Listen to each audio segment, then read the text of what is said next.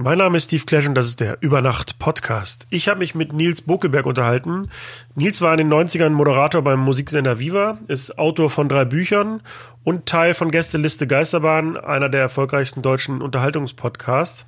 Außerdem ist er seit der Zeit bei Viva auch als DJ unterwegs. Wir sprachen über sein Leben, über die Demokratisierung der Medien, über das Auflegen und über Gästeliste Geisterbahn. Bevor es losgeht, nochmal der Hinweis darauf, dass man mein kleines Podcast-Format auch finanziell unterstützen kann. Das Ganze geht über Patreon und PayPal. Die Links findest du wie immer in den Show Notes. Und das sind dann auch meistens die Nächte, wo ich mich an den Ausgang nicht mehr so hundertprozentig erinnere, aber anscheinend hat das ist, ist Auflegen eine so äh, verankerte Tätigkeit, dass ich das dann in dem Zustand auch immer noch bis zum Ende geschafft habe. Was? Was? Kann man das hier öffentlich sagen oder müssen wir es gleich rausschneiden? Die Frauen nachts, die haben gar nicht, die wollten gar nicht nackt spielen. ich dachte immer, es wäre so heiß in dieser Tennishalle, dass sie so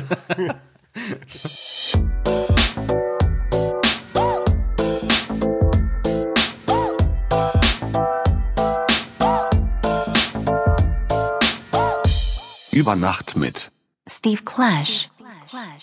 Mein Name ist Nils Bokelberg, ich bin Autor, Moderator, Podcaster und äh, gelegentlich DJ. Stellst dich auch so in der Reihenfolge vor? Ähm, ja, ich glaube, ich sage Automoderator ist immer das, was ich meistens sage. Die anderen Sachen sage ich dann je nach Bedarf je noch nach dazu. Bedarf. Okay, heute ist für mich hauptsächlich der DJ-Teil interessant, aber trotzdem sprechen wir mal kurz darüber, wer du bist. Ja. Du bist in Bonn geboren, in Wesseling aufgewachsen, das genau. ist südlich von Köln. Und das erste Mal öffentlich in Erscheinung getreten bist du, weil du von 93 bis 98 beim Musiksender Viva warst. Genau. Also ich bin, Wesseling ist so eine kleine Stadt zwischen Köln und Bonn genau gelegen. Äh, deswegen hat man quasi Best of Both Worlds. Ich bin ja auch jetzt in einem Alter, dass ich Bonn sogar noch als Regierungshauptstadt miterlebt habe und so. Und, äh, und dann 93 habe ich bei Viva als Moderator angefangen. Da war ich 17. Da war Viva auch gerade, also quasi mit mir zusammen gestartet. Äh, Heike Mohler und ich waren die ersten drei Moderatoren bei Viva und ähm, ja, das war ein wilder Ritt, vier Jahre lang irgendwie äh, Musikfernsehen zu machen und zwar aber äh, so aus dem Stand heraus, also auch das komplette Team, komplette Redaktion und so wussten alle nicht genau, was sie machen sollten, nur was sie machen wollten und äh, so hat man dann irgendwie sich über den Tag improvisiert.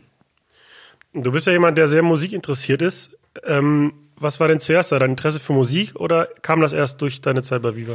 Nee, es ist sogar lustigerweise so, dass ich glaube, dass meine Zeit bei Viva mein Musikinteresse kurze Zeit ein bisschen äh, ja, verringert hat oder ein bisschen ausgesetzt hat, weil das dann so eine Zeit war, in der ich mich, glaube ich, am allerwenigsten mit Musik beschäftigt habe. Lustigerweise die, in der ich beim Musikfernsehen gearbeitet habe.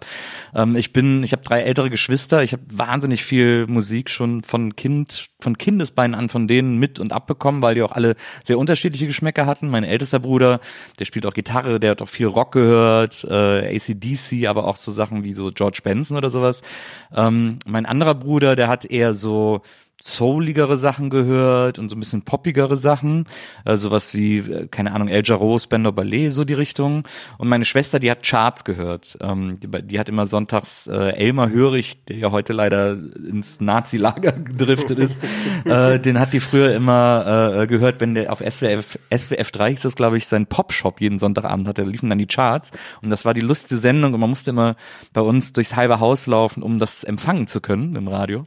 Aber das war, das war so ihr Sound, den sie gehört hat. Und die habe ich dann so, keine Ahnung, welche Status Quo Singeln, äh, noch, Singles noch gehört.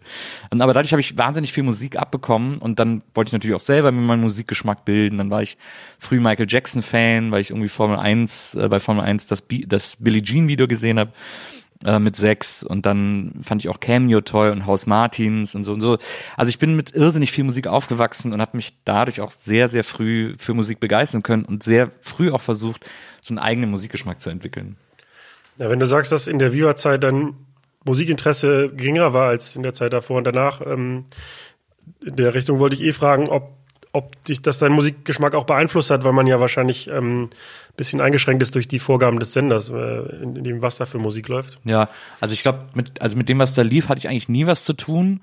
Äh, das war halt Job irgendwie, aber ich hatte so viel mit Musik zu tun. Ich bin dann auch bemustert worden von Plattenfirmen. Ich musste die nur anrufen und sagen, kannst du mir die Platte schicken? Dann haben die mir die geschickt irgendwie so, weil das halt der Viva-Moderator war und so der Viva-Bonus. Und ähm, das so eine Platte, wenn man die so geschickt kriegt, ohne sich da groß für bemühen zu müssen, dann ist die nicht mehr so interessant, habe ich festgestellt. Also das klingt jetzt so super arrogant und jeder sagt wie Traumjob und so, das kann ich auch verstehen. Aber äh, aber wenn man wenn man so Sachen äh, umsonst kriegt, dann muss man sich ganz anders damit auseinandersetzen, als wenn man in den Laden geht und die kauft und da irgendwie sein Geld für ausgibt. Ähm, dann ist ja so ein gewisses Haben wollen schon da und wenn man das einfach so hinterhergeworfen kriegt, dann äh, muss man sich selbst so ein bisschen dazu zwingen, sich mehr damit auseinanderzusetzen und zu gucken, ob es einem wirklich gefällt gefällt oder so. Ähm, und dadurch hat mich das da so ein bisschen verloren zu der Zeit, ähm, zu dieser Viva-Zeit. Aber es gab, also ich habe mir trotzdem noch Platten geholt und ich habe zu der Zeit auch trotzdem noch Bands toll gefunden und für mich entdeckt und so, aber eben nicht so viel wie davor und danach. Ja, das ist auch ein Phänomen, was ich wahrnehme, weil ja auch beim Auflegen ähm, oder generell die, die, der Zugang zu Musik hat sich stark vereinfacht und es ist deutlich günstiger geworden durch Spotify und solche Streamingdienste. Und zu Anfang musste ich halt in Plattenladen rennen, wie jeder DJ und mir für, für damalige, also für meine Verhältnisse vom Taschengeld äh, für viel Geld halt Platten kaufen. Und dann hattest du das Cover in der Hand und das hatte eine ganz andere Wertigkeit, als wenn ich jetzt beim Auflegen durch so eine Liste scrolle und ja, das ist halt, ähm, wie du schon sagst, also die Wertigkeit verliert sich durch den leichteren Zugang irgendwie dazu. Ja. Und ähm, das hat auch bei mir das Auflegen so ein bisschen verändert.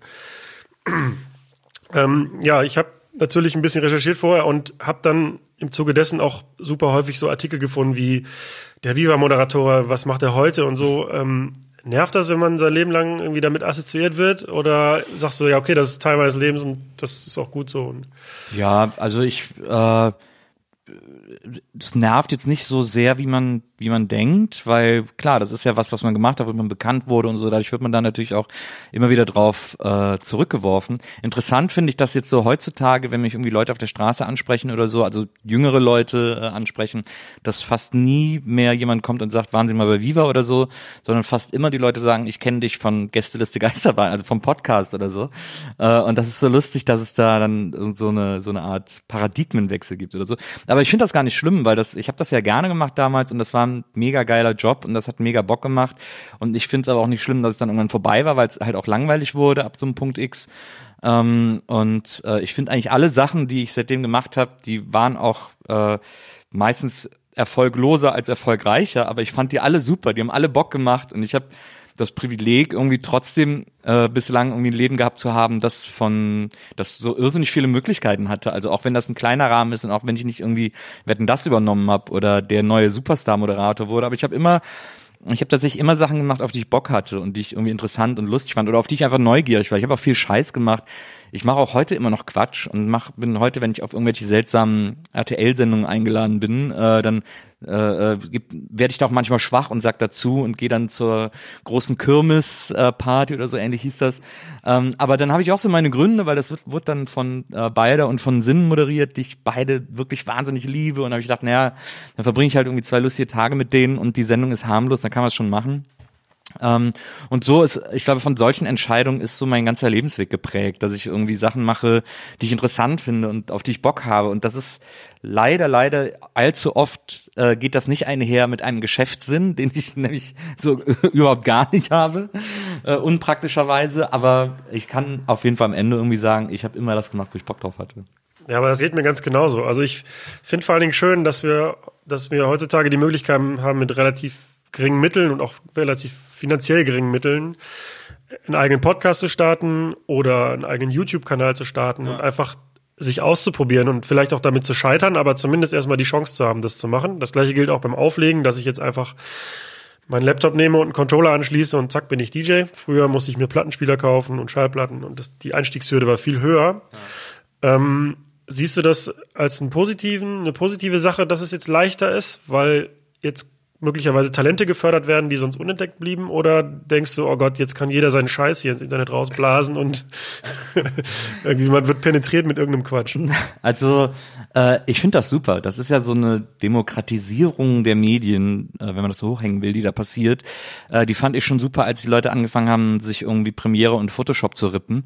Ähm, und meines Erachtens nach äh, im absoluten Wissen von Adobe, dass das passiert, äh, weil die Leute plötzlich auch im privaten Rahmen anfangen konnten, tolle Sachen zu erstellen und kreativ zu erstellen, ähm, ohne da den Ries ein, ein großes finanzielles Risiko eingehen zu müssen. Und ähm, Und dass sich das dann mit YouTube und Podcast und so weiter fortführt, finde ich äh, total super.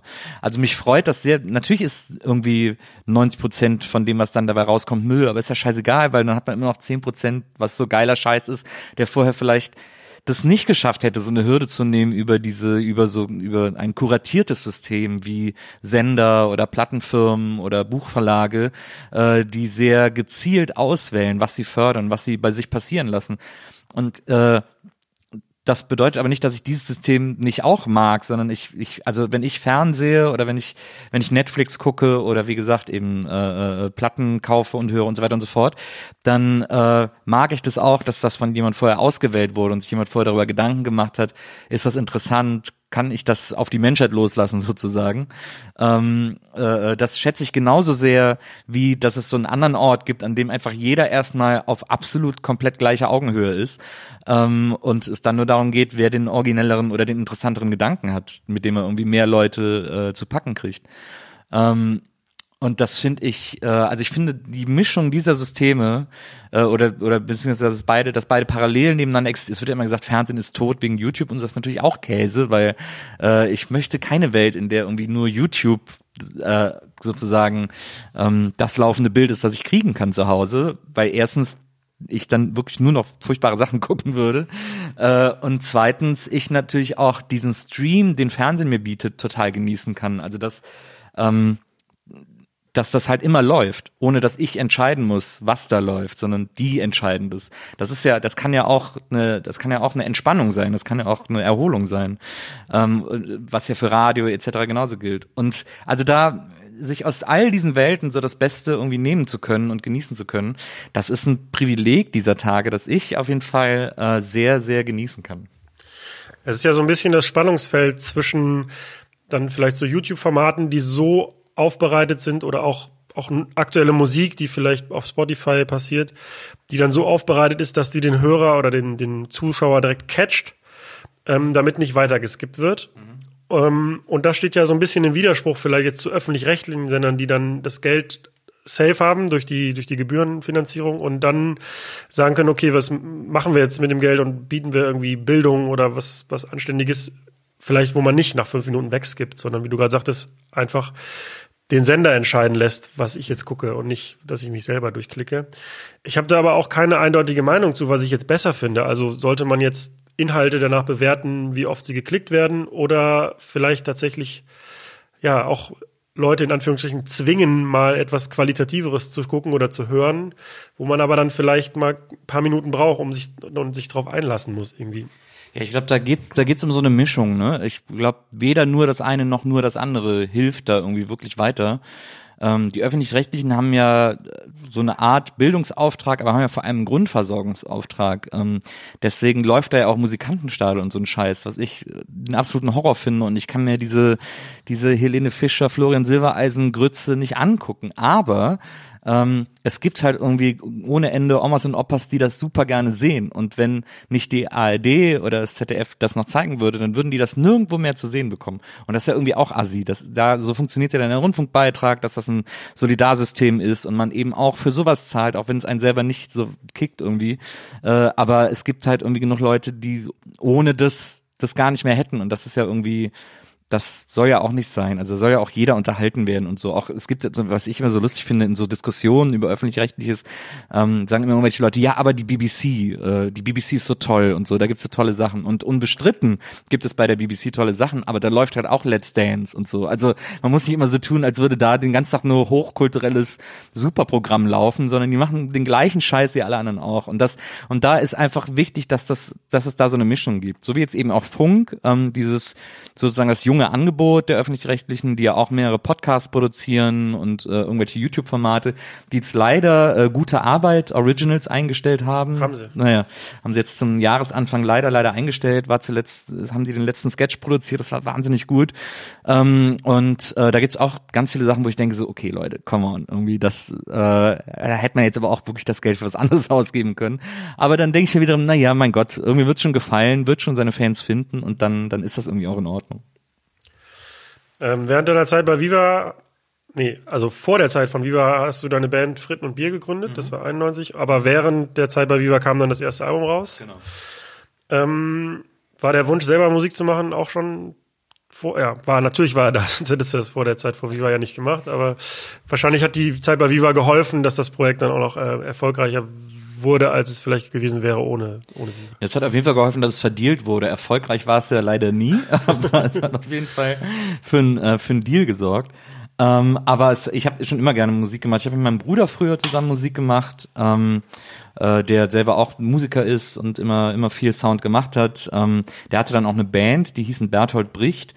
Und äh, immer wenn die gespielt haben, durfte ich, weil ich habe mit meinem besten Freund Fritz und Bier gemacht, äh, durften wir äh, zum Auftritt kommen in der Mitte von deren Set so zwei, drei Lieder spielen und dann wieder gehen. Und das war natürlich cool, so mit 16, 17 in Kölner Kneipen aufzutreten äh, und irgendwie ein Publikum, wo die meisten natürlich Freunde waren, aber selbst die, die keine Freunde waren, das irgendwie lustig skurril fanden, weil irgendwie wir haben halt Gitarre und Schlagzeug ähm, äh, gehabt und äh, das Schlagzeug meines besten Freundes war mein altes Kinderschlagzeug, also es war auch noch total klein und halb auseinandergefallen und ich habe dann meine E-Gitarre eingestöpselt und wir haben unsere unsere drei Lieder gespielt. Ähm, und das war hatte auch sehr viel, war auch sehr Helge Schneider beeinflusst natürlich, den ich damals irgendwie gerade für mich entdeckt hatte, ähm, also so, wann war das jetzt, weiß nicht, 92 so ungefähr die Ecke, ähm, also da war viel Quatsch dabei aber das war, äh, das hatte halt gleichzeitig auch diesen Entertainment äh, Appeal, den ich ja dann beim, Moderi Moder beim Moderieren eben auch voll ausleben konnte. Äh, und gleichzeitig halt eben dieses, dieses musikalische, also ein paar Songs haben dann tatsächlich auch auf die ersten beiden oder auf die zwei äh, letzten Endes produzierten Fritten- und Bieralben geschafft, von denen, die wir da schon in der Frühphase äh, immer performt und gespielt haben und so. Und das war super, dass wir dann einen Deal hatten und dann auch zu, sogar zum zweiten Album zur richtigen Band wurden. Da war ja dann unter anderem auch Carlos äh, als Bassist dann dabei, der ja ähm, Bass spielt bei, äh, oh, jetzt habe ich den Bandnamen vergessen, ähm, äh, Blackmail, äh, der Bassist von Blackmail. Ähm, und äh, Bertil ist dann neu dazugekommen als Drummer. Äh, der äh, Bertil Mark ist mittlerweile einer der größten deutschen Lichtdesigner. Also der macht Licht für Rammstein, Jan Delay, wie sie alle heißen und so. Und der hat halt bei uns Schlagzeug gespielt. Und, äh, und das war dann meinem Bruder Gitarre und also so kam dann alles wieder zusammen und ähm, das war dann, also mit einer Jungsband auf Tour zu gehen, ist so das Allerlustigste, was man im ganzen Leben machen kann. Das, selbst wenn die Tour erfolglos war und man in Clubs manchmal vor fünf Leuten gespielt hat, äh, es war so egal, weil es der allergrößte Spaß. Also ich habe da auch, glaube ich, nichts dran verdient und auch das war mir egal, weil da kommen wir wieder zu meinem mangelnden Geschäftssinn, aber ich habe selten so oft Freude gehabt wie in diesen zweimal irgendwie ein Monatstourneen durch Deutschland, weil das, da ist jeder Tag bescheuerter als der andere. Ähm, 2016 hattet ihr dann 25-jähriges Jubiläum und mhm. da habt ihr noch ein Konzert im Binu gespielt hier in Berlin. Anlässlich deines Geburtstages, glaube ich. Genau. Ähm, wie war da der Spirit? Hat sich wieder so angefühlt wie vorher? Total, es war super. Äh, wir hatten dann einen Ersatzbassisten, weil Carlos nicht konnte. Aber äh, das war ein super Abend. Das hat so Spaß gemacht, es war so lustig und es sind dann echt irgendwie Fritten- und Bierfans aus Belgien gekommen, äh, aus Stuttgart, aus der Schweiz und so. Alle wollten es irgendwie nochmal sehen. Äh, der Laden war gerammelt voll, was ich niemals gedacht hätte, weil ich von der Band auch so gewohnt war, dass die Läden immer so halb voll sind. Aber es war gerammelt voll und alle waren da und dann auch Gäste. Ich hatte auch irgendwann überhaupt gar keinen Überblick mehr, wer da drauf ist und wenn nicht, weil es eben mein 40. Geburtstag auch gleichzeitig war. Und äh, ich habe dann irgendwann äh, habe ich dem Typen gesagt, okay, jeder, der sagt, ich stehe auf der Gästeliste, kommt rein, weil das für mich einfacher zu handeln war. Und äh, und das war echt ein so so super lustiger Abend. Auch die ganzen alten Dinger nochmal spielen. Wir haben glaube ich vier fünf Mal vorher geprobt, haben als ich vorher mit meinem Bruder zusammen alleine ein Set zusammengestellt, dann haben wir vier fünf Mal geprobt und dann haben die gesessen äh, und dann haben wir die da durchgeprügelt an dem Abend. Das ist auch komplett auf YouTube das Konzert. Äh, das war echt ein sau, sau großer Spaß, war echt super. Da habe ich übrigens äh, dieses alte Konzept meines Bruders aufgegriffen und habe auch auch eine Zwischenband. Äh, kein, also ich hatte auch eine Vorband, mein Neffe mit seiner Band, durfte, mit seiner damaligen Band äh, durfte Vorband machen. Da war der super aufgeregt, in einem Club in Berlin spielen zu können. Und dann hatte ich eine Zwischenband, weil wir halt alte Männer sind und eine Pause brauchen. Und da habe ich äh, Lulu äh, gefragt von Lulu und die Einhornfarm. Ähm, äh, ob sie, äh, die hatte gerade das Wunder oder hatte damals gerade das wunderbare Album rausgebracht, ihr seid alle scheiße. Und da äh, habe ich sie gefragt, ob sie in der Mitte zwei, drei Songs spielen könnte. Dann ist sie mit ihrer Band gekommen und hat dann zwei, drei Songs gespielt. Leider hatten die Zuschauer gedacht, ach, das ist jetzt der Moment, wo wir alle Bier holen gehen sollen. Oh. Deswegen oh wurde es dann bei ihr schlagartig leer. Zu Unrecht, weil das echt auch sehr, sehr super war. Warst du ähm, aufgeregt oder warst du aufgeregter als bei den Auftritten früher?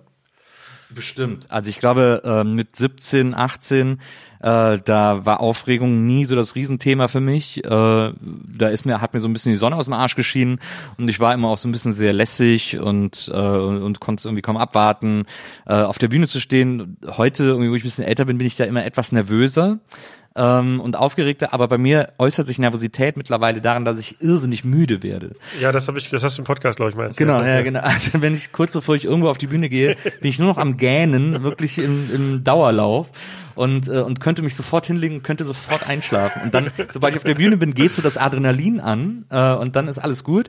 Aber so die, die drei Minuten davor sind äh, mein Müdigkeitsgipfel. Das ist eine interessante Ausprägung, aber also ich. Aber ich habe mal mit dem äh, Gitarristen von Selig gesprochen, der hat das auch. Der hat gesagt, bei ihm ist genau das Gleiche. Weiter ging es dann, also nach der Zeit bei Viva warst du noch beim DSF und hast Stoke moderiert. Das ist ein Fun-Sport-Magazin.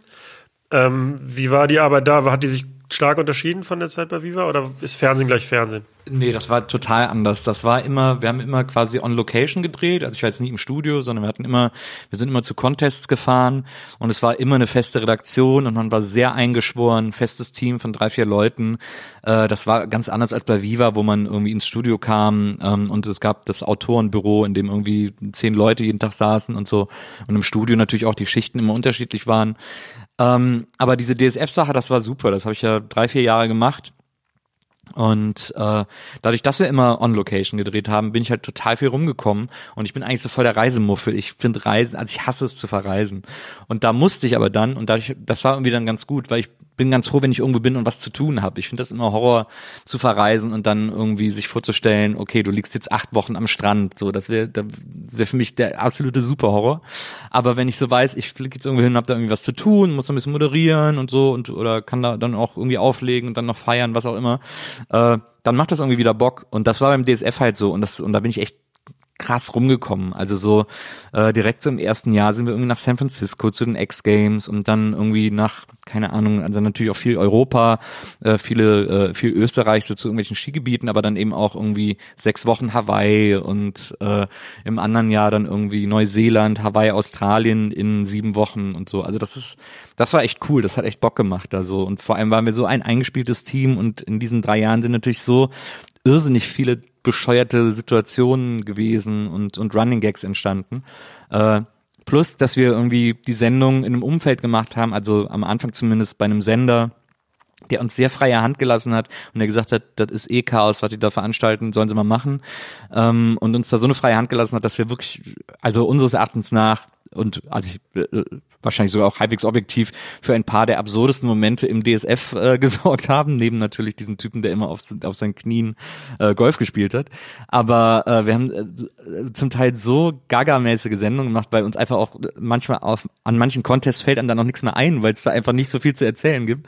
Äh, und haben dann einfach irgendeinen Quatsch gemacht. Und das war echt eine super Zeit. Also wahnsinnig kreativ, wahnsinnig absurd und auch tatsächlich sehr, sehr lustig. Der Mann, der Golfspieler hat auf Knien gespielt. Ich dachte, der hat zu kurze Beine. Was? Was? Kann man das hier öffentlich sagen oder müssen wir das gleich rausschneiden? Die Frauen nachts, die haben gar nicht, die wollten gar nicht nackt spielen. ich dachte immer, es wäre so heiß in dieser Tennishalle, dass ich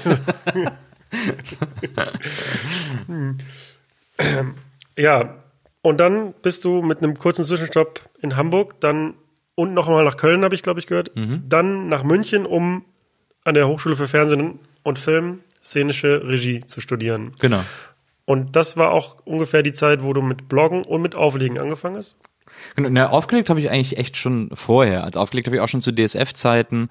Äh, ich überlege, ob ich zu wie, genau zu wie, bei Wir-Zeiten das angefangen. Mit 18 hatte ich meinen ersten DJ-Job äh, in der Kneipe in Köln im Blue Shell. Äh, das ist so eine alte Rock- Punk, Punkrock-Kneipe im weitesten Sinne. Da habe ich dann auch immer viel so Grunge und Punk und sowas aufgelegt. Und aber zu der Zeit habe ich dann plötzlich meine Liebe zu, äh, zu dieser ganzen Digital Hardcore äh, äh, Label und alle, die da waren, entdeckt. Also Sonic Sub Junkies, Alec Empire, ähm, äh, Atari Teenage Riot, so alle Acts, die da stattgefunden haben, weil das für mich so eine logische Fortführung von Punk war. Fand ich die so geil und äh, hatte so mehrere Platten von so mehreren Acts und habe das dann abends immer auch so mit in mein Set gepackt, so zwischen Nirvana und Soundgarden fand ich passt halt auch Atari Teenage Riot oder so. Äh, und ich war aber der Einzige, der das fand. ich bin dann nach zweimal irgendwann, äh, also zweimal nachdem ich das dann gespielt habe, aus dem Laden rausgeflogen, weil er gesagt hat, willst du mir die Leute vergraulen? ähm, und wahrscheinlich nicht ganz so unrecht, aber für mich war das damals irrsinnig logisch, äh, das zu spielen. Aber äh, also damit mit 18 habe ich so tatsächlich angefangen, dass man mir Geld bezahlt hat fürs Auflegen und dann immer wieder und dann mal mehr mal weniger und als ich dann äh, in äh, München studiert habe, also in Hamburg, als ich nach Hamburg gezogen bin, habe ich da auch in einem Club regelmäßig halbwegs aufgelegt. Welcher war das? Ähm, boah, wie hieß der nochmal? Ich glaube, den gibt's gar nicht mehr. Der war irgendwo auf der großen Freiheit, so ein kleiner Hinterhaus-Club in so einem ehemaligen Puff, wie fast alles, was da an, was da an Clubs gibt. Äh, aber ich weiß nicht mehr, wie der hieß. Der war auch, das hat auch nie so richtig gut funktioniert, diese Partyreihe. Ähm, und dann war ich ja in Köln, da habe ich dann im Ehrenfeld aufgelegt. Äh, das Jahr, dass ich in Köln gewohnt habe, das war damals so eine neue Bar äh, in Ehrenfeld an der Fenlohr. Und dann bin ich nach München, habe angefangen zu studieren und da habe ich dann im Privé aufgelegt. Da gab es erst in der Maximilianstraße und dann ist nachher irgendwie nochmal umgezogen ins Privé 2. Ähm, und dann war ich da auch so der Haupt-DJ und habe ich da am meisten aufgelegt. Und äh, jedes Wochenende mindestens immer Samstag, manchmal auch Samstag, Sonntag. Und da gab es auch echt also bei äh, Roman, der sozusagen der kreative Betreiber des Privés war und einer meiner allerbesten Freunde ist, oder wahrscheinlich sogar mein allerbester Freund ist, ähm, der, äh, äh der war so mein Partner in Crime und äh, der war dann auch immer bei mir am DJ-Pult und wir haben dann auch wirklich wahnsinnig viele bescheuerte Sachen zusammen da durchgezogen und entschieden und so. Und äh, ja, da habe ich dann da habe ich dann Regie in München studiert der, an der äh, großen ehrwürdigen Filmhochschule. Das war auch, weil ich hatte dann zu dem Zeitpunkt irgendwie war ich so ein bisschen wusste ich nicht mehr, wo es so richtig lang gehen soll und was noch so passieren soll, weil äh, DSF war irgendwie auch schon über ein Jahr vorbei und bei mir hat sich so gar nichts getan. Also es war wirklich Totenstille, die einzigen, die noch regelmäßig angefragt haben, war der Stern mit seiner Was macht eigentlich äh, XXX-Seite, äh, mit seiner letzten Seite. Und ich habe jedes Mal gesagt, nee, das, sorry, sehr nett, aber äh, ich möchte für diese Seite kein Interview geben, weil jeder, der da erscheint, ist tot. ähm, und äh, ja, und viel, und sonst ist nichts passiert. Ich hatte gar nichts zu tun. Ähm, und das war so ein bisschen gruselig. Und, äh, und ich wollte aber schon immer Regie machen, also tatsächlich schon seit vielen, vielen Jahren, weil ich auch so ein Filmsammler und Fan bin. Und dann habe ich mich in München, habe mich nur in München beworben ähm, und auch nur einmal hab gesagt, so schicksalsmäßig, mal gucken, ob es klappt. Und dann haben die mich genommen. Dann habe ich gesagt, alles klar, dann ist das jetzt, soll das jetzt erstmal der Weg sein. Wie stelle ich mir so ein ähm, Studiengang vor? Also wird da tatsächlich sehr viel praktisch gearbeitet oder muss man erstmal Filmgeschichte büffeln? Na, es gibt so, es gibt da verschiedene Kurse. Also es gibt eben äh, die Filmwissenschaftsabteilung, die kümmert sich um Filmgeschichte und auch Filmanalyse und sowas. Dann gibt's die Technikabteilung, äh, da geht's wirklich um Kameras und so, damit man nicht ganz so ahnungslos irgendwie über Set läuft, Kameras, Licht, alles was es an Technik beim Film gibt. Ähm, und dann gibt's eben äh, die Abteilung, für die man sich entschieden hat. Das war in meinem Fall eben szenische Regie, also Spielfilm. Es gibt auch noch Dokumentarfilm als Abteilung und Produktion. Ähm, und äh, ja, und dann äh, macht man auch so Kurzfilme, dann hat man Seminare bei anderen Regisseuren, die einem erklären, wie sie inszenieren oder wie man sich inszenieren vorzustellen hat. Dann hat man Seminare bei Autoren, die einem sagen, wie man schreibt oder was es für Tools gibt, um zu schreiben, was es für Mittel gibt, um zu schreiben, wie man schreiben kann. Dann hat man Kurse bei Produzenten, die erklären irgendwie, wie man Filmförderung kriegt und wie man auch Bücher interessant macht für Filmförderung und so weiter und so fort. Also wird schon versucht, da irgendwie das ganze Spektrum abzudecken, das Film ist. Und das, und das Praktische ist ja, dass man in der Zeit, in der man studiert, studiert, äh, dass man da quasi so eine Art Narrenfreiheit äh, theoretisch hat. Also man kann dann Kurzfilme machen und kann sich echt total ausprobieren und kann auch scheitern, weil man einfach nur mal eine Sache ausprobieren wollte und so. Das Problem ist, dass die meisten Filmstudenten, die sind alle deutlich jünger als ich, da haben da angefangen. Also ich war der Älteste in meinem Kurs und äh, ich war ja so Ende 20 und die waren alle Anfang 20. Äh, und die wollen natürlich dann ab dem ersten Film, dass das Festivalmaterial ist, dass die damit rauskommen, dass das irgendwie gesehen wird und so. Und mir war das so ein bisschen egal, weil ich war halt irgendwie alt genug und habe irgendwie schon wirklich Leben für zwei gehabt, so in etwa, und konnte mich erstmal so zurücklehnen und so ein bisschen ruhige Kugel schieben. Aber äh, die hatten alle so einen anderen, ja, so ein anderes, so ein anderes Need irgendwie. Und das äh, fand ich manchmal so ein bisschen schade, dass die sich nicht so locker machen konnten, nicht einfach auch mal zulassen konnten, dass so ein Film Murks ist, den die da machen. Äh, vor allem im ersten oder im zweiten Jahr oder so. Aber es war immer, es musste immer direkt Festivalmaterial sein. Es war immer wichtig, dass es auf Festivals läuft und gezeigt wird und so. Und das war, war es mir halt nie. Also da ist dann wahrscheinlich auch wieder mein mangelnder, mein mangelnder Geschäftssinn äh, das große Problem. Hast du denn in der Richtung mal irgendwie gearbeitet und Regie geführt?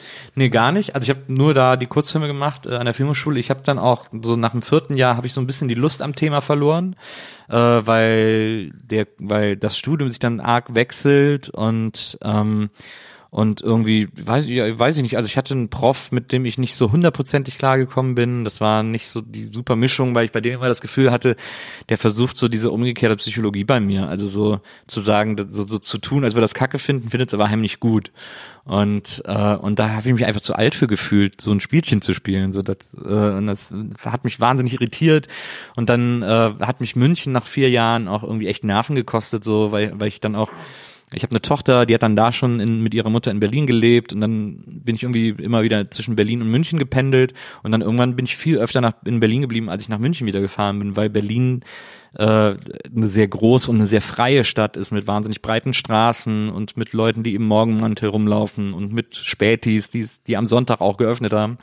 Äh, und München ist halt irgendwie, also da wird jemand mit Morgenmantel auf der Straße sofort erschossen äh, von einem SEK und äh, wenn du sonntags was kaufst, werden dir beide Arme abgehackt und so. Und, äh, und dann hat mir diese das Leben in Berlin eher zugesagt, weil ich das eben auch so aus Köln kenne, so, so unkom unkompliziert ist, als, als dieses sehr aufgeräumte München. Und dann habe ich das Studium auch nicht beendet, sondern bin dann irgendwann einfach nach Berlin habe gesagt, okay, komm, dann breche ich jetzt hier die Zelte ab. Würdest du denn sagen, das war trotzdem ein, wichtiger Punkt in deinem Leben, dieses Studium zu machen? Ähm, auch wenn du das jetzt inhaltlich nicht irgendwie auf das anwendest, was du heute machst? Ja, total. Also ich, ich wende es auch manchmal noch an. Ich habe jetzt gerade zum Beispiel haben wir einen Podcast produziert, den ich geschrieben habe, der hieß Dunkle Heimat. Das war so, ein, so eine True Crime Geschichte, also ist auch immer noch online, irgendwie acht Folgen, wo wir einem, einem Mord von vor 100 Jahren äh, auf die Spur gehen, äh, der sich in Bayern äh, damals zugetragen hat. Ähm, und da habe ich das erste Mal wieder so richtig Drehbücher geschrieben, ähm, weil ich quasi das ganze Material angeliefert bekommen habe, weil mein Team irgendwie, die sind, haben Leute interviewt, waren vor Ort, ähm, äh, haben da auch nochmal mit Leuten gesprochen und haben dann noch Telefoninterviews geführt mit Menschen, die irgendwie auch was dazu sagen könnten, eventuell. Und ich habe dann das ganze Material bekommen, habe dann daraus versucht, die Bücher für die einzelnen Episoden zu schreiben, plus den Moderationen und so.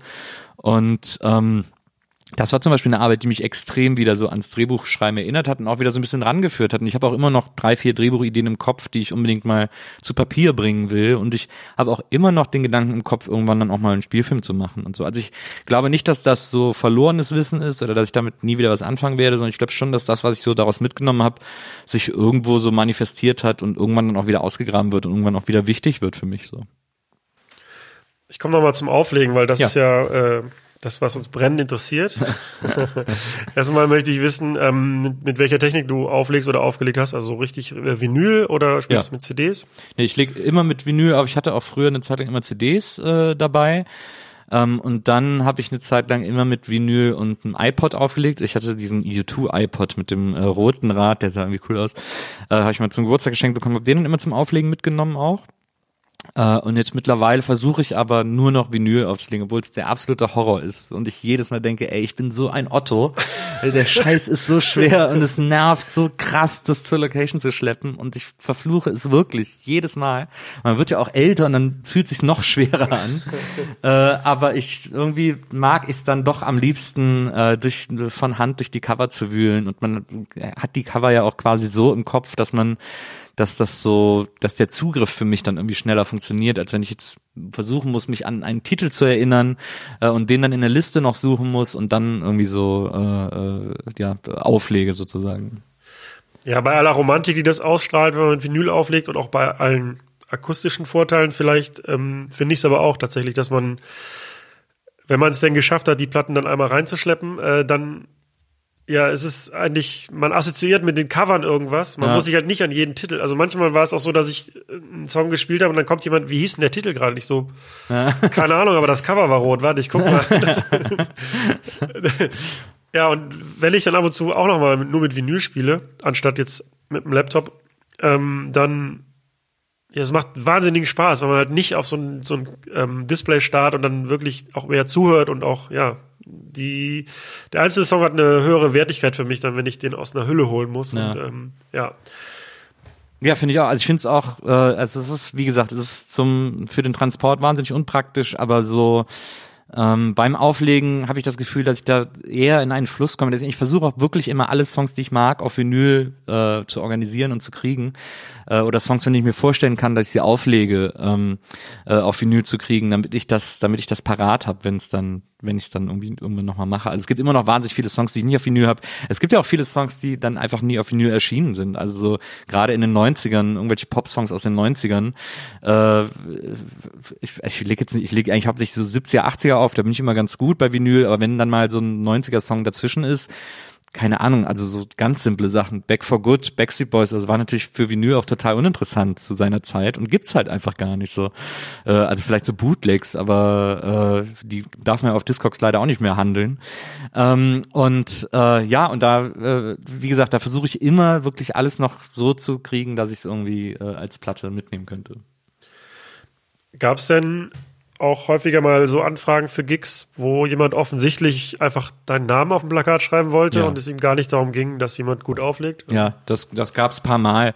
Ähm, das habe ich dann auch manchmal gemacht. Äh, also ähm, ich hatte früher in den 90ern hatte ich ein DJ-Team mit einem Kumpel zusammen, äh, Peter aus Würzburg, ähm, weil wir früher auch immer in Würzburg feiern waren, so im Airport und so. Und ähm, wir hatten ein DJ-Team, haben uns Goodfellas genannt und da sind wir halt super oft gebucht worden zusammen. Äh, und dann war am Plakat stand dann so klein Goodfellas und riesengroß darüber Nils Bokelberg und dann noch größer dahinter das Viva-Logo.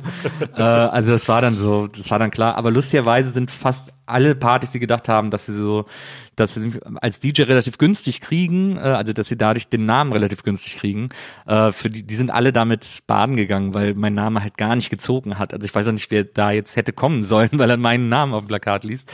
Aber es war wirklich jedes Mal so. Ich habe einmal auch noch, als ich studiert habe, habe ich mal in einem Club aufgelegt, irgendwo in der bayerischen Provinz, ich weiß gar nicht mehr, wo das war ähm, wahrscheinlich näher Augsburg oder so.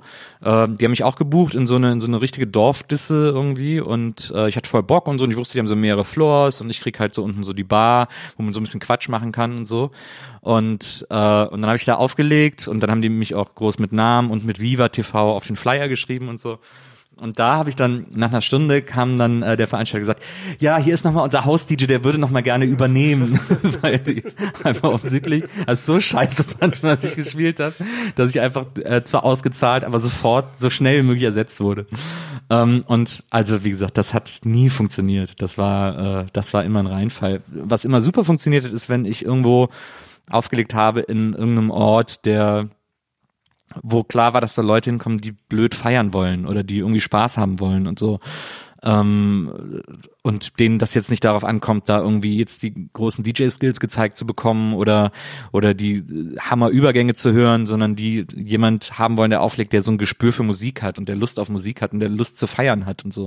Und das sind dann auch meistens die Nächte, wo ich mich an den Ausgang nicht mehr so hundertprozentig erinnere, aber anscheinend hat das ist, ist Auflegen eine so äh, äh, verankerte Tätigkeit, dass ich das dann in dem Zustand auch immer noch bis zum Ende geschafft habe. Ja, aus Veranstalter-Sicht kann ich ähm, gut nachvollziehen, warum man natürlich auch manchmal Bookings haben möchte, wo man gerne den Namen dann groß schreibt und um Leute halt zu ziehen. Ja. Aber natürlich ist es halt auch wichtig, dass es irgendwie ins Konzept passt, halt Genau. immer, weil so, also das ist ja dann auch für den DJ scheiße. So, dann stehst du da und cool, jetzt ist der Prominente hier, aber keiner interessiert sich für das, was ich mache. So, ne? Ja. ja, mir war das oft egal, weil ich immer Spaß gehabt habe, so, aber äh, ich habe dann immer gedacht, naja Leute, das hätte ich euch auch vorher sagen können, dass das alleine eure Party nicht füllen wird. Äh, also hättet ihr echt irgendwie noch ein bisschen was anderes machen oder auffahren müssen oder so, weil äh, so kann das nicht so richtig hinhauen. Eben haben wir über Filme geredet und deine Regie, dein Mhm. Regiestudium. Ähm, seit 2012 machst du noch das Format Shortcuts auf YouTube. Da Genau. besprichst du und rezensierst Filme. Äh, wie kam es dazu? Da hat mich damals Endemol angesprochen. Die haben damals neue äh, Channel gestartet auf YouTube, weil die das auch mal ausprobieren wollten, äh, YouTube-Formate zu machen. Und sind auf mich zugekommen, weil ich äh, den lustigerweise den Menschen bei Endemol durch mein Regiestudium kannte. Ähm, und dadurch wusste der auf jeden Fall, dass ich sozusagen auch halb vom Fach bin oder das zumindest gelernt habe, um was es da geht bei Filmen und gleichzeitig auch immer eine starke Meinung habe und moderieren kann und so weiter und so fort. Ähm, da kam mir dann tatsächlich das Regiestudium auch noch zugute, äh, vor allem was so Filmwissenschaften betrifft und so. Und äh, dadurch sind wir dann da zusammengekommen. Aber das ist dann auch, also ich meine, äh, Endemol hat dann seine Channel alle äh, geschlossen und hat mir aber meinen Channel überlassen, also komplett, äh, mir alles gegeben, haben mir noch eine Kamera dazu geschenkt, irgendwie on top äh, und haben gesagt, hier, wenn du willst, mach weiter.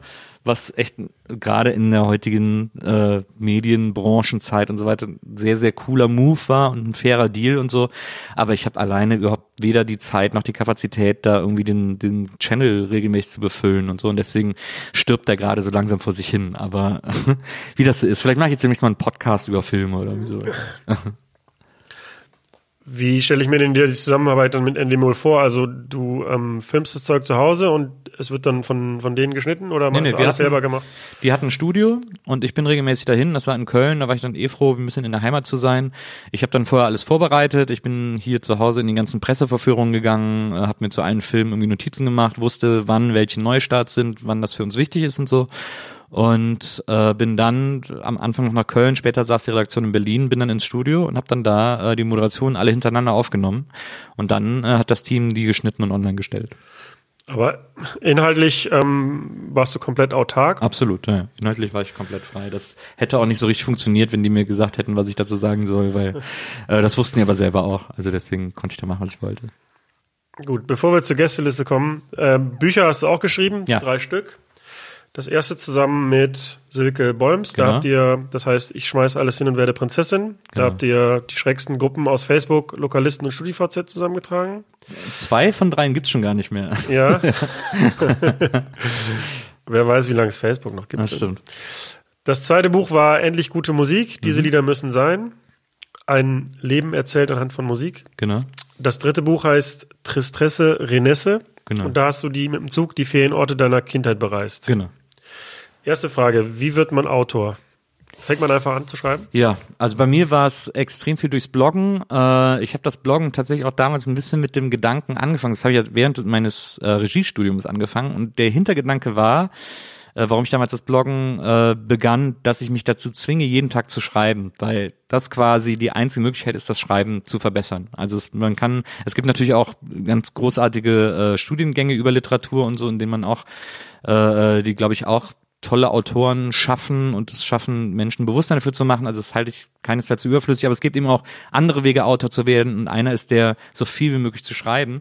Und das Schöne am Bloggen war, dass das direkt ich musste mich direkt mit äh, der Rezeption auseinandersetzen, also wie das ankommt, was ich schreibe und wie die Leute das wahrnehmen und so. Und das war äh, für mich so eine ganz gute Schreibschule, um da irgendwie, um das ein bisschen zu lernen. So. Ja, das wäre halt meine Frage gewesen, wie man, ähm, also wenn ich selber Dinge tue, wie zum Beispiel diesen Podcast oder Mixtapes aufnehme oder irgendwas schreibe, dann irgendwann ist man da so, so drin und dann sieht man den Wald vor lauter Bäumen nicht mehr und hat gar kein Gespür mehr dafür, ob das jetzt gut oder schlecht ist, was man macht. Abends denkst du, das ist das Schlimmste, was ich je produziert habe. Am nächsten Morgen ist das einfach wunderschön. Ähm, genau, dann hätte ich jetzt gefragt, wie man sich halt Feedback darüber holt, ob man halt ein guter Autor ist oder nicht. Ja, das ist beim Bücherschreiben schwieriger. Ähm, das ist ja eine recht einsame Tätigkeit, also äh, zweisam, weil man ja meistens mit dem Lektor oder der Lektorin äh, in Kontakt steht. Ähm, da geht einem, glaub, also einem Buch geht einem, glaube ich, sehr schnell das Gespür dafür flöten, ob das jetzt jemand interessiert oder nicht. Äh, ich habe da auch, ich war da auch immer arg von Selbstzweifeln geplagt. Das ist auch, das soll keine Koketterie sein. Das hat man ja oft die Angst, dass das so wirkt, aber ähm, das war bei mir so ein bisschen, das war, also gerade beim äh, zweiten Buch, also bei Tristesse Renesse, äh, war das so, äh, war das schwierig für mich, weil ich da, ähm, weil das so sehr persönlich war und ich so diese Reise gemacht habe, aber das Gefühl hatte, dass die Reise einfach total unspektakulär war und ich mir was anderes davon erhofft habe. Und dieses Gefühl habe ich versucht, in einem Buch zu artikulieren und das ist mir, glaube ich, nur so halbwegs gelungen. Also es ist jetzt auch äh, ich habe dann auch schnell so eine seltsame Distanz zu dem eigenen Buch aufgebaut, weil ich irgendwie gedacht habe, so das ist überhaupt nicht, was ich schaffen wollte und ich habe da irgendwie versagt äh, und auch der Verlag äh, mag mich noch und spricht noch mit mir und ist offen für Ideen, aber äh, für die war das auch kein Erfolg und so. Die äh, haben sich das glaube ich auch anders vorgestellt, aber ich glaube, die haben sich auch das ganze Buch anders vorgestellt. Wir haben es ja quasi, wir wussten ja, es war ja Open End, also es ist ja immer das Risiko. Ähm, als ich diese Reise begonnen habe, war ja schon klar, dass ich das Buch mache. Ähm, und deswegen äh, wussten wir alle nicht, was am Ende dabei rauskommt. Und ich glaube, wir waren dann am Schluss alle nicht hundertprozentig glücklich damit. Ähm, aber ich finde, wenn ich es jetzt nochmal äh, lese oder drin rumlese, finde ich es immer noch ganz spannend und ganz interessant, was ich mir da so gedacht habe und was da so bei rausgekommen und rumgekommen ist und so. Ähm, aber äh, endlich gute Musik zum Beispiel, das war ja dann viel eher so ein Sure-Shot, weil es recht kurze Texte alles sind und alles von Musik handelt, die die meisten Leute sogar kennen äh, und vielleicht dann so ein paar steile Thesen hat. Also ich habe zuletzt noch mal so eine Online-Kritik über endlich gute Musik gelesen, wo jemand gesagt hat, das ist krass, dass sich das traut jemand zu sagen, weil ich dann unter anderem geschrieben habe, dass äh, Münchner Freiheit die deutschen Spender Ballet seien. Ähm, aber äh, aber das ich, ich empfinde das auch alles immer noch so und äh, und das war so ein Buch, wo ich quasi nur mit Freude operiert habe, weil ich einfach den Leuten Lieblingsmusik von mir nahebringen wollte, auf unterschiedlichste Art und Weise, man dann auch so, und ich auch so unterschiedliche Textformen ausprobiert habe und so. Äh, das ist dann, das ist ein Spiel, das fällt mir total leicht, aber so aufzumachen wie bei Tristesse Rennes und vor allem auch so, so zusammenhängend zu schreiben über so eine lange Strecke und so eine seltsame Geschichte, wie ich die da erlebt habe, äh, das ist dann schon schwieriger. Und da ist dann tatsächlich auch der Punkt, wo ich dann nicht so hundertprozentig weiß, oder wo ich zwar weiß, dass ich Autor bin, weil ich einfach wahnsinnig viel schreibe und Leute dafür irgendwie Geld bezahlen, aber äh, wo ich dann immer nie so richtig sicher bin, ob ich auch ein guter Autor bin oder ein funktionierender Autor oder so. Aber ich glaube, diese Selbstzweifel, äh, so klischeemäßig das auch ist, äh, gehören beim Schreiben so dazu. Ich glaube, das ist so ein Teil dieses, also gerade bei, ich meine, kreative Prozesse sind ja immer äh, begleitet von ganz vielen Selbstzweifeln und so einer Unsicherheit und so. Das ist, glaube ich, das ist, liegt wahrscheinlich in der Natur der Sache. Das, oder vielleicht sind auch die Leute, die gar keine Selbstzweifel mehr haben, die schlechtesten oder ich habe keine Ahnung. Aber irgendwie gehört das so dazu. War denn die Reise so romantisch, wie man sich die vorstellt, oder war das dann eher nüchtern, so als erwachsener Mensch, die, die Ferienorte wiederzusehen? Das war schon romantisch. Also es war schon toll, an so, an so ein paar sehr konkreten Orten äh, zu sein, die ich seit meiner Kindheit auch gar nicht mehr gesehen habe und da jetzt nochmal, äh, oder seit meiner Jugend und da jetzt nochmal zu sein, äh, das fand ich schon toll. Das fand ich sehr romantisch in den Momenten, in denen ich dann da wirklich stand. Aber so die Reise hin und her und dazwischen und sich immer wieder aufzuraffen und auch alleine auf so einer langen Reise zu sein und sich ähm, dazu äh, zu motivieren, äh, irgendwie am nächsten Morgen wieder mit dem Koffer quer durch die Gegend zu rollen und äh, äh, und zum nächsten Ort zu fahren und so. Das fiel mir manchmal wahnsinnig schwer. Also da habe ich, das war ja November und es war jetzt auch nicht immer überall so gemütlich und so.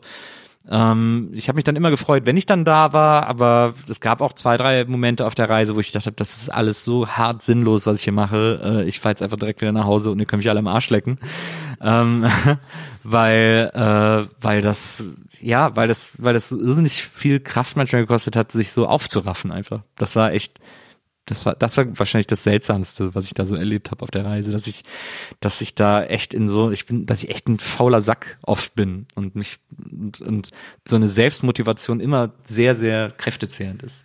Ich erkenne da viele Eigenschaften, die ich auch habe. Also ja. erstmal das Interesse, alles Mögliche zu machen und Geld überhaupt keine Rolle spielt, einfach ja. weil ich Spaß dran habe und faul bin ich auch absolut. Also, wir verstehen uns. Sehr gut. So, jetzt nächster Punkt. Seit 2015 machst du zusammen mit Donny, Herm und Maria Gästeliste Geisterbahn, einer genau. der erfolgreichsten Podcasts im Moment in Deutschland. Kann sein, ja, bestimmt. Sag ich jetzt einfach. Ja, ist so, gut. für mich auf jeden Fall. ähm, ich weiß, dass ihr das auch schon mal erzählt habt, aber ich würde es gerne noch mal hören. Ähm, also wie seid ihr zu dem Thema Podcasting gekommen? Das war äh, lustigerweise so, dass ich mit Herm, ich kenne ja Donny und Herm äh, äh, unabhängig voneinander, weil schon relativ lang. Ich habe mit äh, Donny auf ZDF Neo, als sie relativ neu waren, da haben die so ein TV-Lab, so nannte sich das gemacht, wo die Leute abstimmen konnten über Formate. Äh, und da habe ich mit Donny zusammen eine Show moderiert, die hieß Movie X, so eine Filmsendung, die ziemlich cool war, äh, von Strandgut produziert, die damals auch Joko und Klaas gemacht haben. So, also tolle Redaktion, tolle Leute, äh, wahnsinnig gutes filmliebendes Team äh, und da haben wir echt eine super Show gemacht die dann nach vier Folgen leider nicht weiterging, aber bin halt mit Donny irgendwie so lose weiter in Kontakt geblieben. Und mit Herm hatte ich sowieso immer Kontakt, weil das auch ein älterer Freund ist, den ich auch durchs Bloggen kennengelernt habe. Und wir auch immer mal wieder für äh, engagiert wurden, um zusammen irgendwo Bingo zu spielen, äh, was wir auf der Republika seit 20 Jahren äh, regelmäßig machen, aber eben dann auch auf anderen Veranstaltungen, wenn wir dafür gebucht werden. Äh, und mit Herm hatte ich länger die Idee, äh, also erst hatten wir irgendwann mal die Idee, ein Buch zu machen ähm, und dann, es war natürlich sehr mühsam, ein Buch zu machen. Äh, und dann haben wir gedacht, äh, lass doch mal einen Podcast machen. Das scheint gerade wieder so langsam Thema zu sein. Das war, war bestimmt so 2013, dass wir das das erste Mal so artikuliert haben. Ähm, und haben so überlegt, ja, das wäre doch cool und so quatschen wir einfach so ein bisschen neuer und haben das immer so ein bisschen als lose Idee äh, äh, im Hinterkopf behalten, aber dann irgendwie nie gemacht, wie das ja immer so ist. Und dann kurze Zeit später hat mir Donny geschrieben so, ey, sollen wir nicht einen Podcast machen? Und äh, und dann habe ich gedacht, ja, mit dem könnte das echt lustig sein und so. Und dann habe ich zum bisschen später habe ich Maria kennengelernt, ähm, haben dann auch gedatet und so und äh, die hat mir dann erzählt, dass sie gerade dabei ist, äh, sozusagen umzusteigen, weil sie vorher irgendwelche Bürojobs gemacht hat. Äh, und sie ist so ein riesen Podcast-Fan. Sie möchte gerne Podcasts produzieren. Sie möchte Podcast-Produzentin sein. Sie hat zu dem Zeitpunkt auch schon zwei gemacht. Äh, ein Mops kam um die Ecke und den Themenwechsel. Ähm, und äh, hat gesagt, sie will da jetzt so ein bisschen produzieren. Und da, hab, da war dann bei mir wirklich wie in so, wie in Minority Report, wo der so die Dinger äh, so zusammenfügt in der Luft äh, äh, war bei mir auch so, habe ich dann so, okay, äh, Donny und Herm wollen Podcast machen, Maria produziert Podcast. Äh, hier ist ein einmaliges Fenster einer Möglichkeit öffnet sich hier. das muss ich alles zusammenführen. Und dann habe ich ihr das erzählt und sie hatte Bock, das zu machen. Dann habe ich es den Jungs erzählt und da habe ich dann festgestellt, dass sich Donny und Herm sowieso schon kannten. Ich glaube auch so über ihre Fußballleidenschaften, was auch immer. Und so sind wir dann irgendwie alle vier zusammengekommen, einen Tag bei mir in der Küche äh, und haben das mal ausprobiert, ob das, ob da was Lustiges bei rumkommt. Und das war dann direkt die erste Folge. Und wir direkt gemerkt, dass das super flutscht, dass uns das Bock macht und dass man das auch schafft, irgendwie da was, was Lustiges zu erzählen sozusagen. Ähm, und äh, hatten das große Glück, dass Maria sich sofort dieser Produktion angenommen hat und auch dafür gesorgt hat und von Anfang an gesagt hat, okay, dann müssen wir hier, hier und hier aufnehmen, damit wir jeden Montag irgendwie eine Sendung haben und so. Und äh, dass sie da irgendwie immer so das Auge darauf hatte, was man, also sowohl auf die Technik als auch auf das Organisatorische. Und dadurch haben wir das dann geschafft, eben diesen Podcast so groß werden zu lassen, weil, weil wie gesagt, da irgendwie alles, alles so gestimmt hat. Ja, schön finde ich halt, dass ihr drei auch ähm, komplett unterschiedliche Charaktere seid und das, ähm, ja, diese das Zusammenspiel macht es dann so unterhaltsam. Gab es denn von Anfang an irgendwie so, ein, so einen Masterplan? Also ja, wir machen jetzt irgendwie, jeder bringt Themen mit und wir reden oder war das einfach so komplett Freestyle, so okay, wir reden jetzt einfach los und gucken, was passiert? Das, das war komplett Freestyle. Also ein Masterplan gab's oder gibt's wahrscheinlich sogar bis heute nicht so richtig. Äh, wir, wir beobachten das ganze Projekt und gucken, wohin sich das entwickelt und wie das wächst und so. Und wir sehen ja auch, dass es wächst. Und wir tun ja auch was dafür. Wir haben dann auch eine Booking-Agentur dazu genommen, damit wir mehr Live-Termine machen können. Äh, und haben auch eine Agentur, die quasi unsere Werbung vermittelt, äh, weil wir auch manchmal eben Werbung machen, dann im Podcast und so. Aber es gibt bei uns nie die Dringlichkeit, dass wir jetzt von diesem Podcast leben müssen, sondern alles ist immer ein schöner Bonus für uns äh, den wir gerne machen. Es ist zum Teil auch Arbeit, es ist nicht mehr nur ein Hobby, weil dafür ist das schon zu groß, sondern es ist es ist halt Arbeit, wenn man irgendwie an Wochenenden auf Gigs fahren muss und äh, und da irgendwie funktionieren muss und performen muss und so weiter und so fort. Aber es ist halt eine Arbeit, die wir alle vier wahnsinnig gerne machen und die uns wahnsinnig Spaß macht, weil wir uns eben auch mögen und weil wir gerne zusammen sind, weil wir so was familiäres haben, wo man sich auch mal kurz auf den Sack geht, aber das ist dann meistens irgendwie auch schnell aus der Welt geschafft. Und, äh, und das ist so das Besondere daran, dass, es, dass wir eben den, den Druck haben, äh, das gut und regelmäßig zu machen äh, und irgendwie abzuliefern und auch so den Leuten, denen es gefällt, äh, äh, zu geben, was sie, was sie gerne mögen und gleichzeitig aber nicht den Druck haben, dass unser aller Miete davon abhängig ist, wie erfolgreich dieses Projekt ist.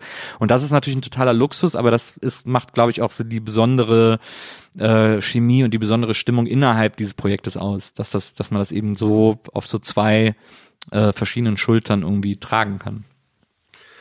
Gab es so einen Moment, wo ihr gemerkt habt, so, oh, jetzt ähm, die, die Hörerzahlen gehen jetzt nach oben und irgendwie scheint das gut zu funktionieren, wo ihr gedacht habt, okay, jetzt haben wir es geschafft, jetzt sind wir ein erfolgreicher Podcast?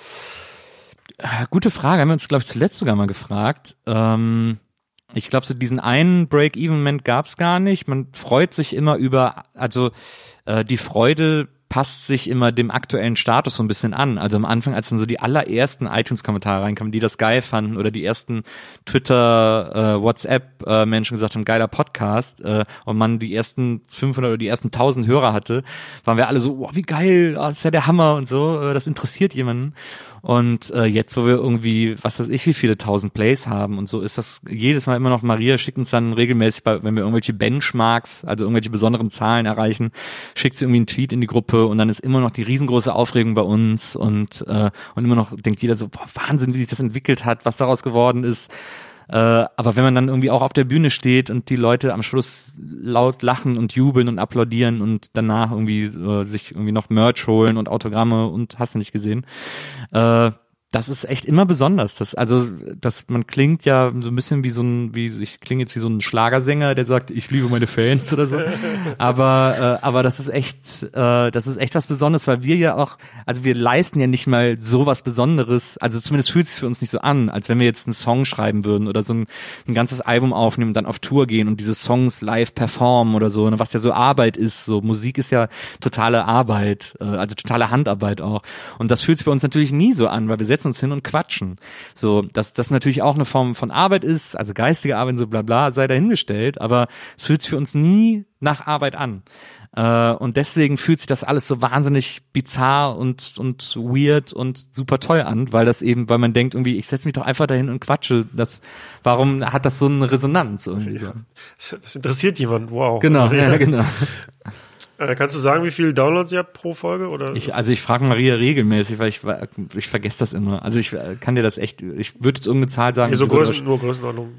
Ich, also ich weiß es wirklich gar nicht. Ich glaube 50.000, aber es kann auch sein, dass das überhaupt nicht stimmt, sondern dass das viel höher ja, das oder viel niedriger fünfstellig ist. Fünfstellig reicht mir schon. Das ja, also und dann habt, dann habt ihr irgendwann, ähm, einer der ersten Live-Auftritte war in Neukölln ähm, mhm. im Comedy Café. Genau. Da war ich auch als Gast. Ah, ja. ähm, das war sehr schön.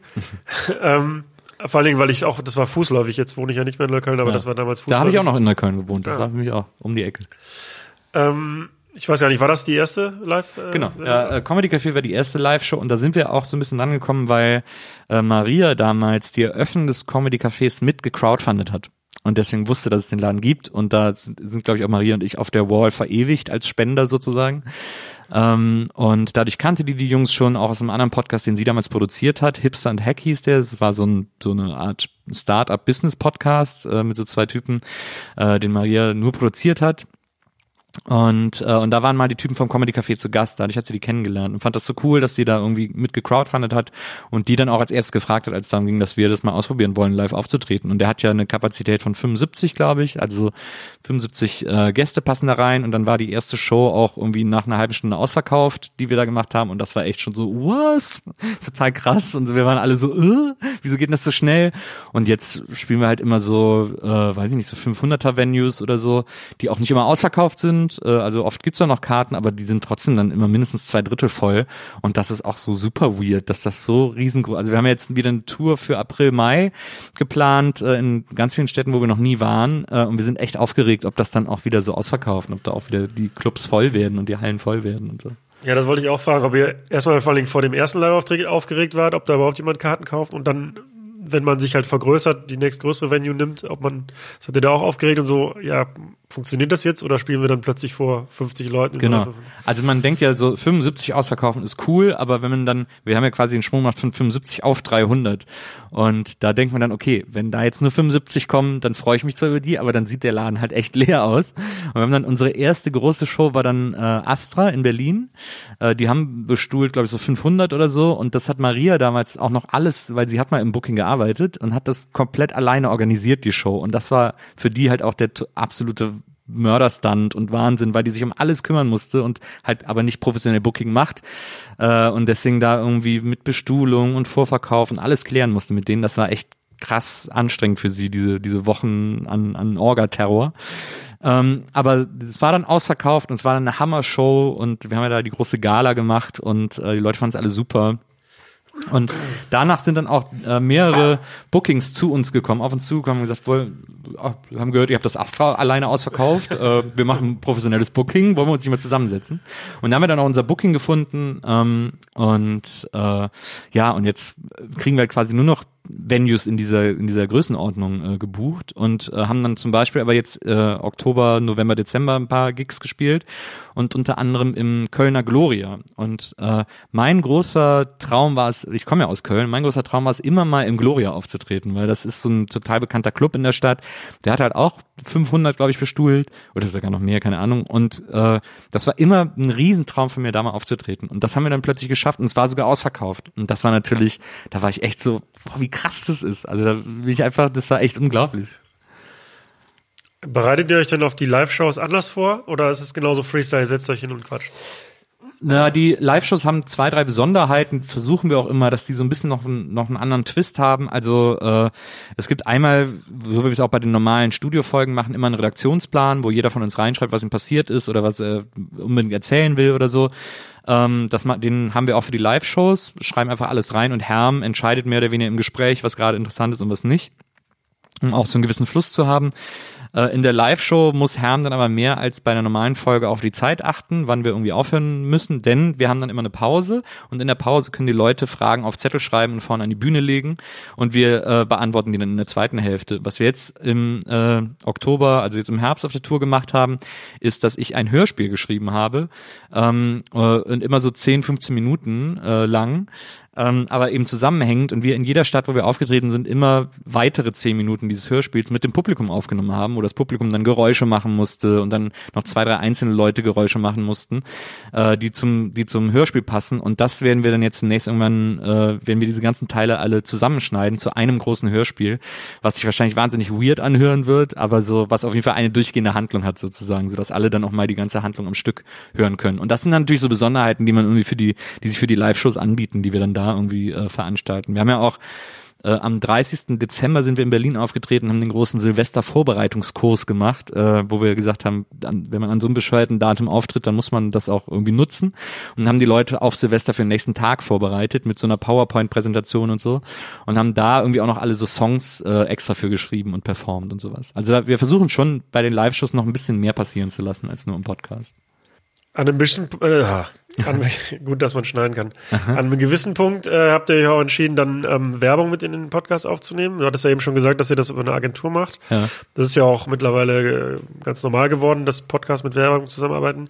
Ähm, ist es eine Entscheidung, die euch schwer gefallen ist, weil ihr denkt, naja gut, irgendwie dann vielleicht verliert man Hörer oder so, oder war das einfach ganz natürlich so, ja, jetzt haben wir eine gewisse Größe, jetzt machen wir Werbung?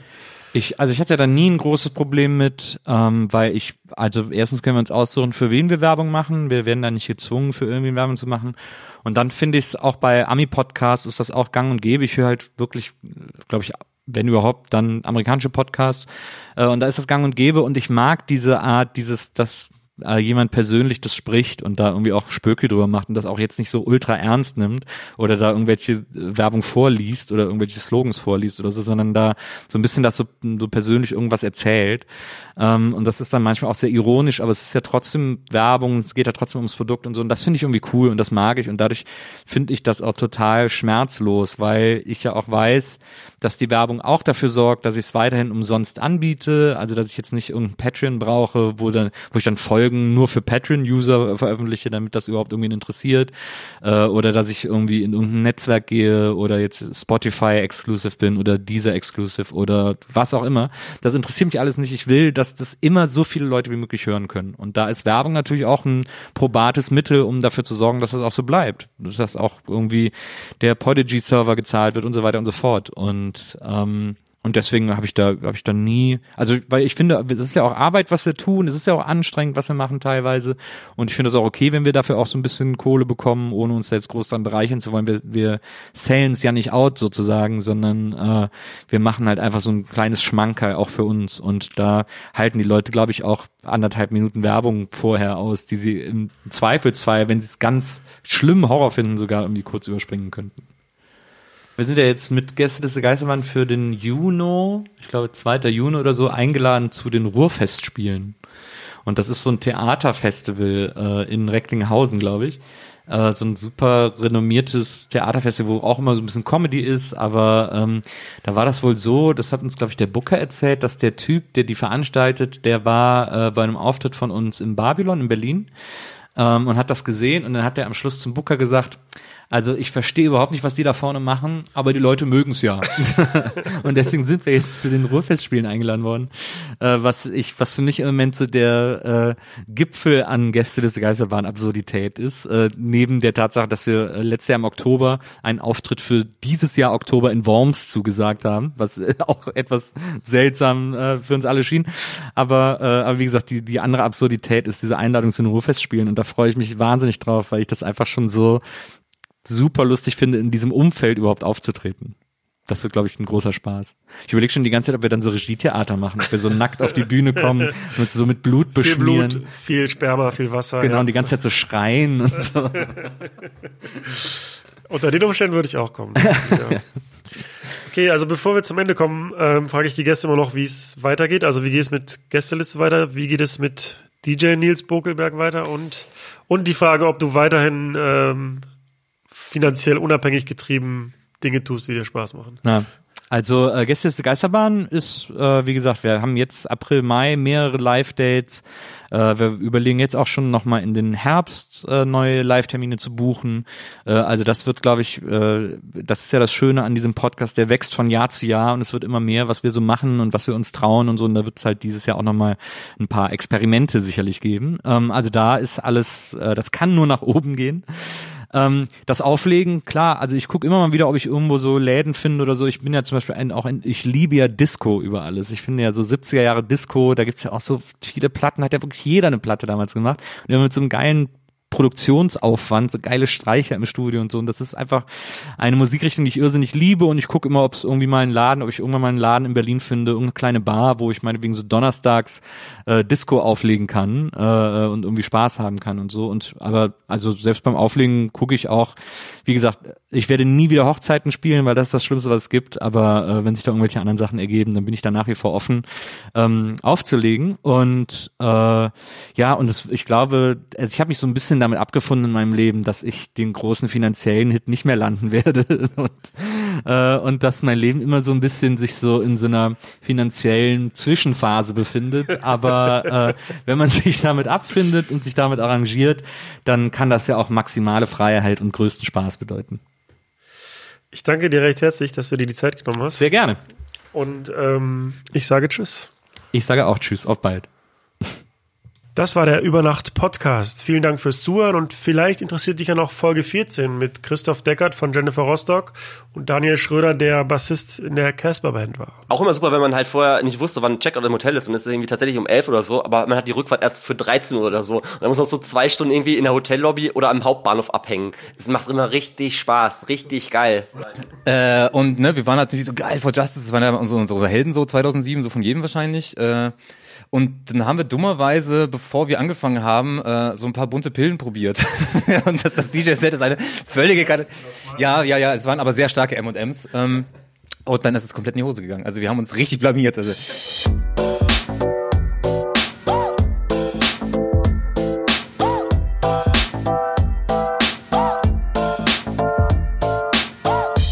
Über Nacht mit Steve Clash. Clash.